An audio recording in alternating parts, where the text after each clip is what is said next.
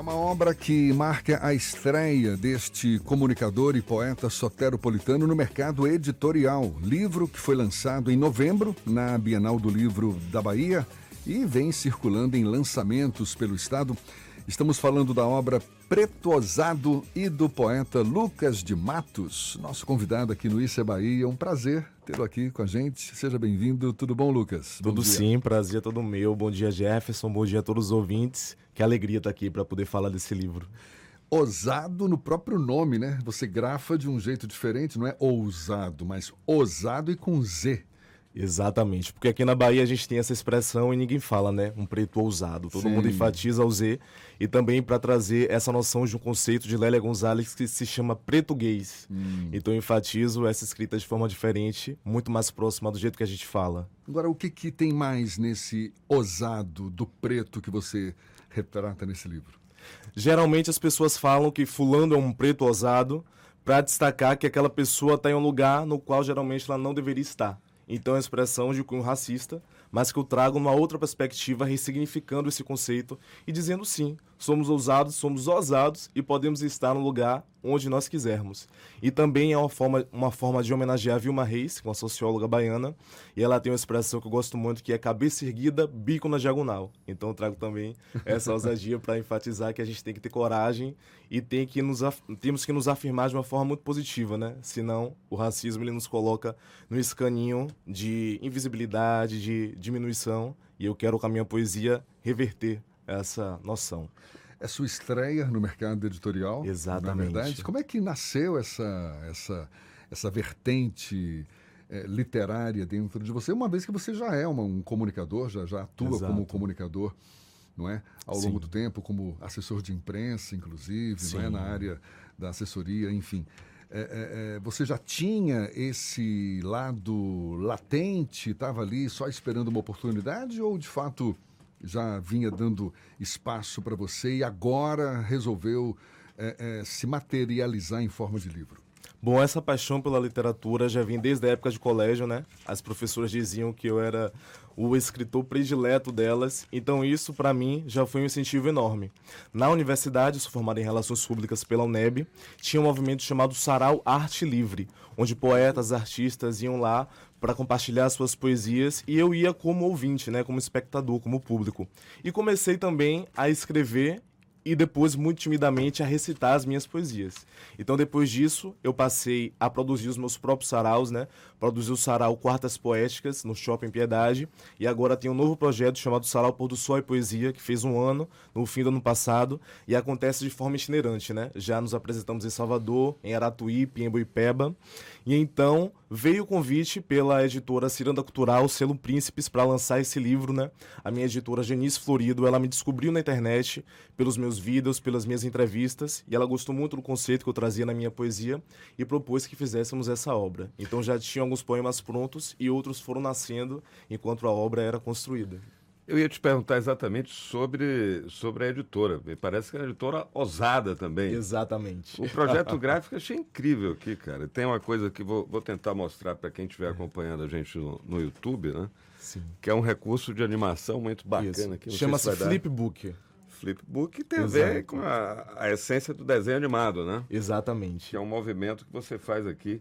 É, eu não conhecia essa editora. Né? Uhum. Como é que você falou que ela, ela te descobriu pela internet? Exatamente, me descobriu pela internet, porque eu já tinha postado vídeos de poesias, elementos do meu trabalho, já tinha dado algumas entrevistas também. Uhum. Então ela me chamou, me propôs, a gente criou esse livro que tem ilustração de Silvana de Menezes, trabalhamos o conceito juntos.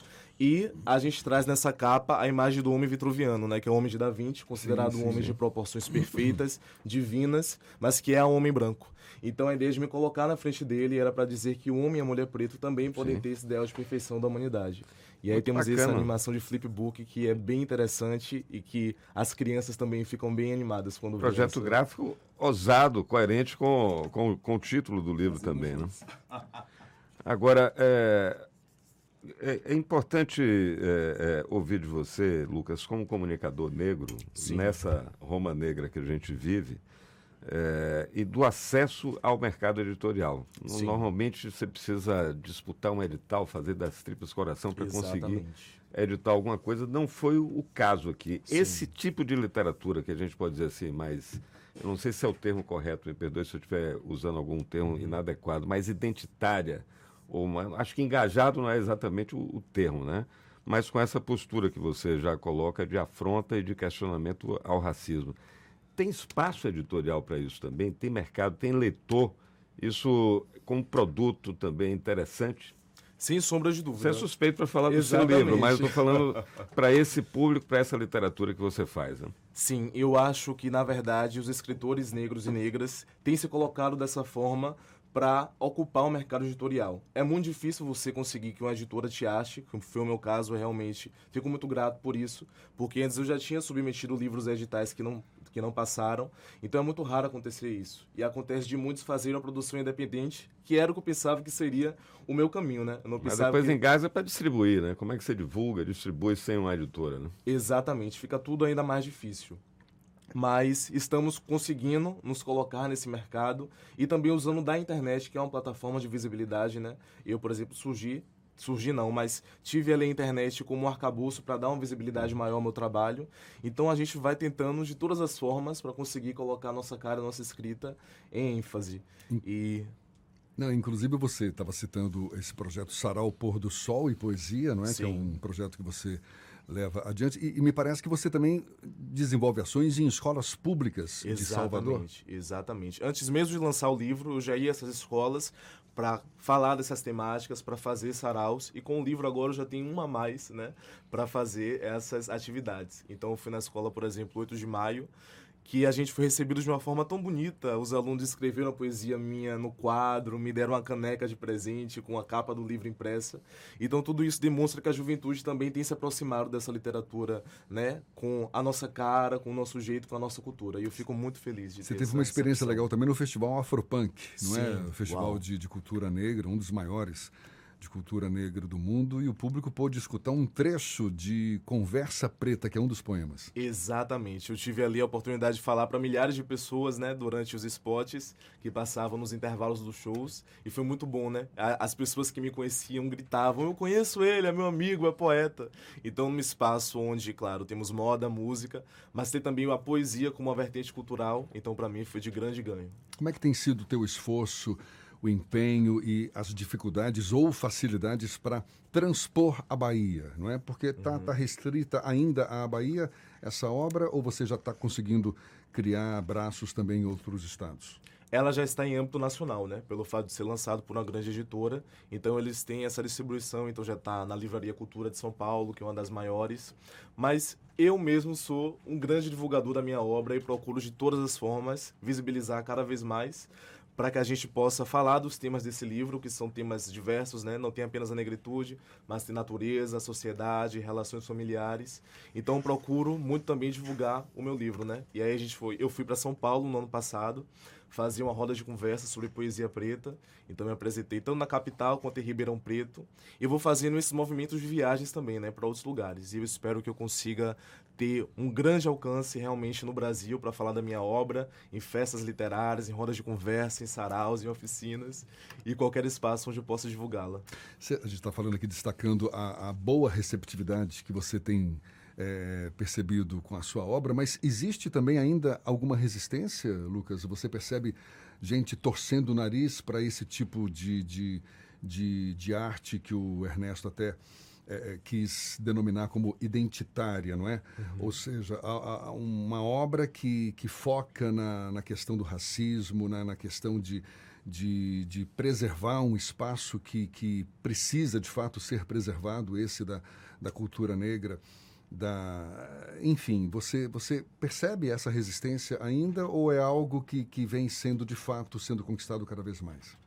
Olha, particularmente, eu nunca vi ninguém torcer a boca para mim. Mas com certeza deve ter alguém que torça, porque é de fato uma, um incômodo para quem não quer ver uma pessoa preta nesse espaço, ver um livro, ver uma obra como essa. Então deve haver quem faça uma cara feia ou se oponha à minha obra.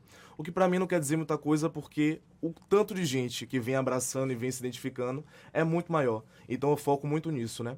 Existe uma questão que é muito latente nas discussões de certas pessoas pretas uh, serem arrogantes ou terem esse posicionamento mas eu acho que às vezes nós precisamos ter uma ação mais vigorosa diante de tantas violências raciais que recebemos de vários tipos. Então, se a gente não tiver essa ousadia de impor quem a gente é, a gente fica muito nesse caninho e sempre ali diminuído. Então, se tem gente que não gosta da minha obra ou vai, não quer ler, eu até sugiro que mude de opinião, porque tem muito a aprender. Para quem está nos ouvindo e também. Fazendo poesia, respondendo com rima aí. Não é? pois é, a lira é inerente. Eu fico aqui imaginando muita gente que, de, que, que, tem o desejo de também colocar um livro no mercado, Sim. de, enfim, de estar de, de tá inserido nesse mercado editorial. Uhum e que tem lá suas dificuldades. A gente sabe que nem sempre é fácil. Que, que, que, que estímulo você deixa para esse escritor ainda incipiente, que não consegue uma editora como essa que, por exemplo, te descobriu, uhum. para também conseguir um espaço, para, enfim, alçar voos mais altos nesse mercado literário?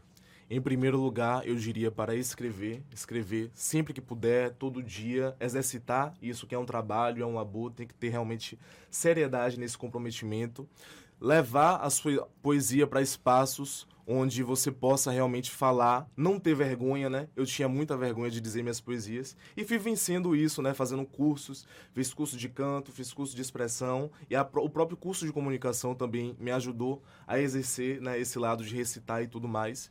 Então eu diria para mostrar a sua poesia, não ter vergonha, com certeza alguém vai se inspirar, vai ter aquilo como estímulo também para ter um norte na vida, um guia, porque a poesia também traz essas inspirações e sempre jogar onde você pode jogar, né? No meu caso foi a internet. Eu publicava muito na internet, então essa, essa foi uma maneira de, de que as pessoas também me vissem. Afinal, quem não é visto não é lembrado e a gente precisa sempre estar tá sendo visibilizado. E principalmente ser ousado. Com certeza, nunca esquecer isso.